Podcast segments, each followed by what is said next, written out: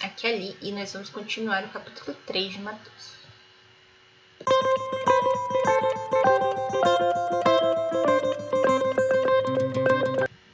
Bem-vindos aos Novenáticos Kids e hoje nós vamos continuar o capítulo 3 de Mateus. Então, no começo do capítulo 3, a gente viu o discurso de João Batista. E agora nós vamos ver o batismo de Jesus. Da Galileia foi Jesus ao Jordão ter com João, a fim de ser batizado por ele. João recusava. Eu que devo ser batizado por ti, por que vens até mim? Mas Jesus lhe respondeu: Deixa por agora, pois me convém que cumpramos a justiça por completo. Então João disse ok, beleza. Depois que Jesus foi batizado, saiu logo da água. Eis que os céus se abriram e viu descer sobre ele, em forma de pomba, o Espírito Santo. E do céu baixou uma voz: Eis meu filho, muito amado, em que ponho meu carinho e meu amor. Que lindo, né? Então vamos lá. Então Jesus, ele estava no tava lá em Nazaré, né, na casinha dele. E aí ele resolveu vir e ele resolveu vir para a região ali do Jordão, porque é ali que ia começar a vida pública dele, naquela região.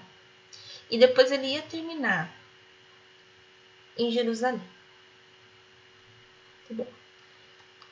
E para ele começar, né, essa vida pública, né, que é essa vida de sair discursando, é, de no sábado na sinagoga também dar um discurso, né, que, que é uma coisa que os judeus faziam, né, a partir aí da idade dos 30 anos, mais ou menos. Lembra-se que João Batista é seis meses mais velho que Jesus. Então, João Batista, em seis meses, ele veio preparando é, as pessoas para a vinda de Jesus. Então, Jesus vai até João para mostrar que ele também quer ser batizado na água. Então João fala, mas você que tem que me batizar, porque João Batista queria ser batizado no fogo do Espírito.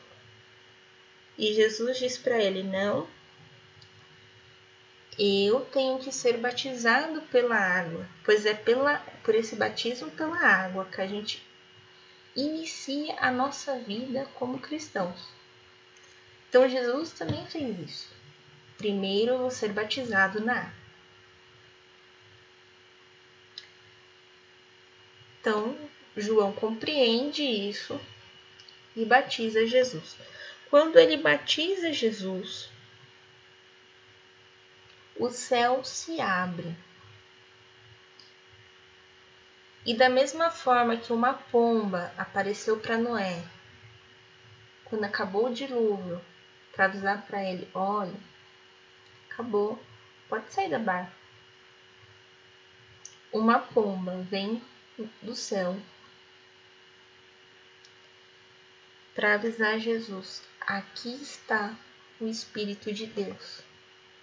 A partir de agora, o Espírito de Deus vai te acompanhar para onde você for e vai te guiar em toda a sua, sua trajetória de discursos, pregações, parábolas e tudo que você for passar, todas as é, provações inclusive a crucificação.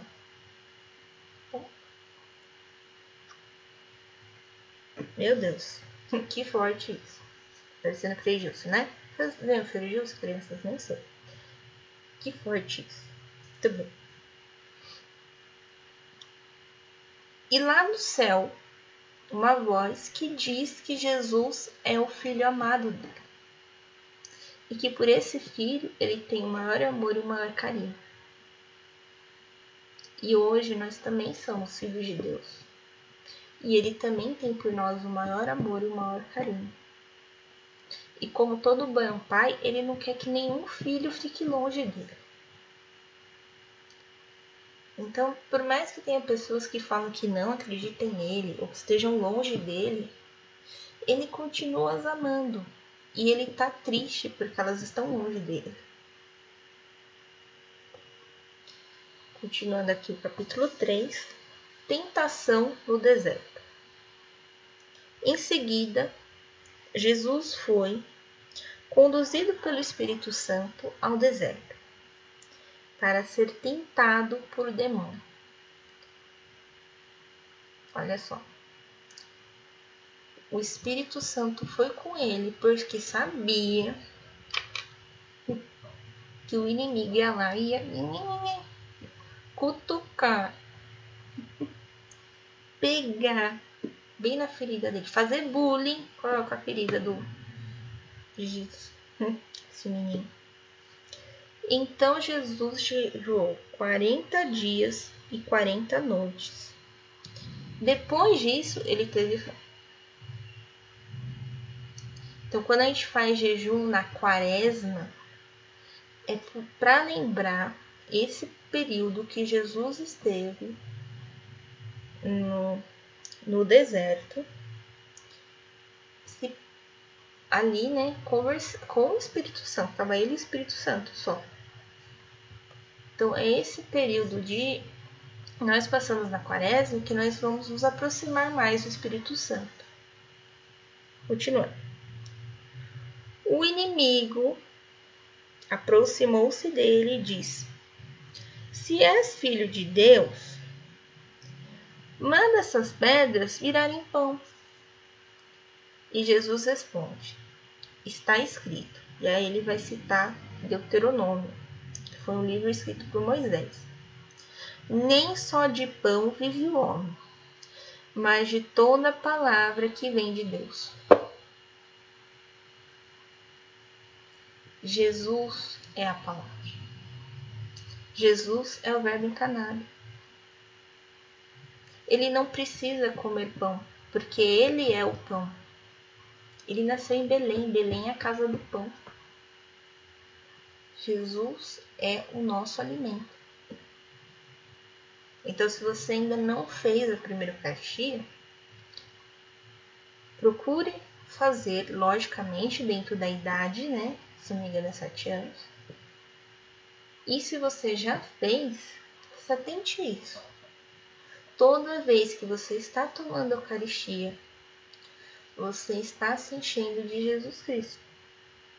Então, a partir do momento que você está cheio de Jesus Cristo, você tem que agir como se fosse Jesus Cristo.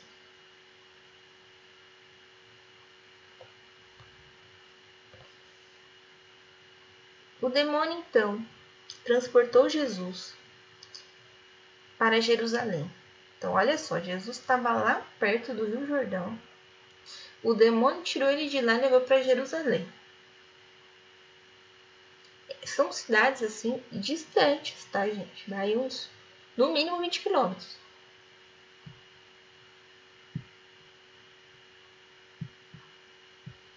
Sou ruim de conta, tá? Lá no Google quase 200 quilômetros. De carro dá 3 horas de viagem. Gente. Velocidade do anjo é muito rápida, né? Mesmo sendo o demônio. Tudo bem. Então levou ele lá para Jerusalém, colocou no ponto mais alto do templo.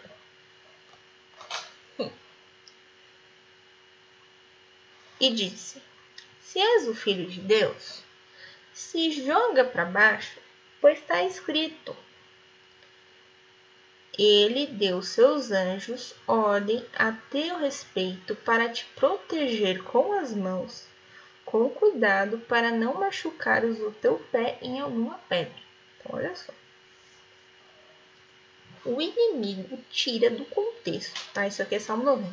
Tira a frase do contexto dela, né? Que é o Salmo 90, e coloca aqui no meio da conversa com Jesus.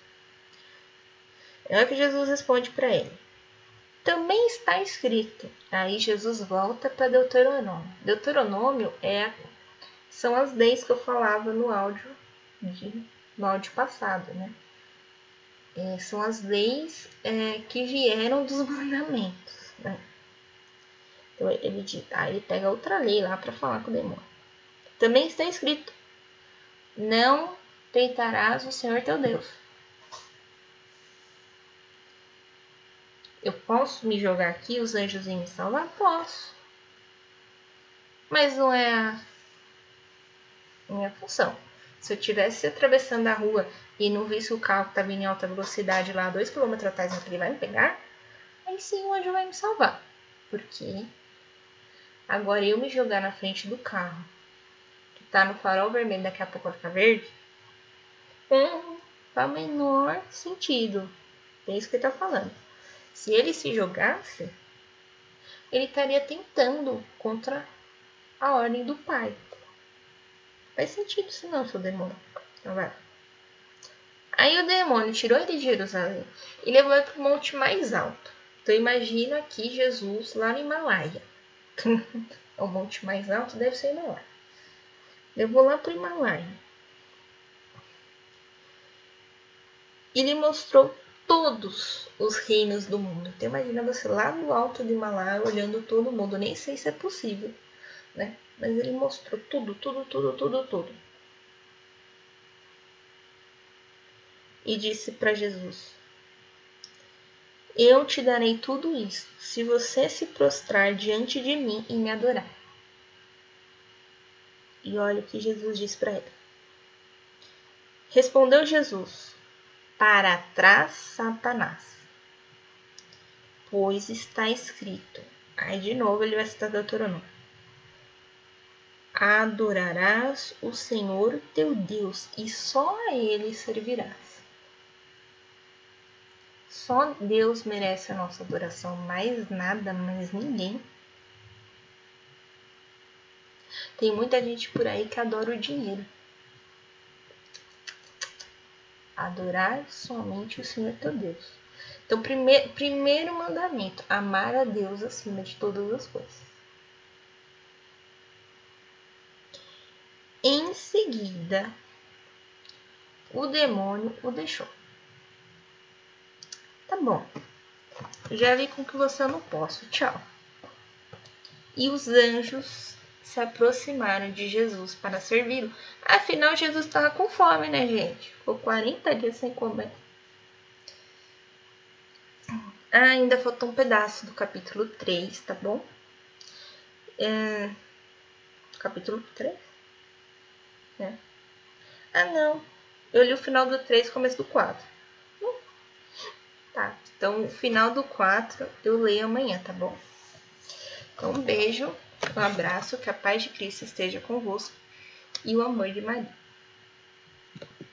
Ah, já esqueci. É, depois vocês anotem as passagens que você achou mais interessante ou, se você ainda não sabe ler nem escrever, faz um desenho, tá bom?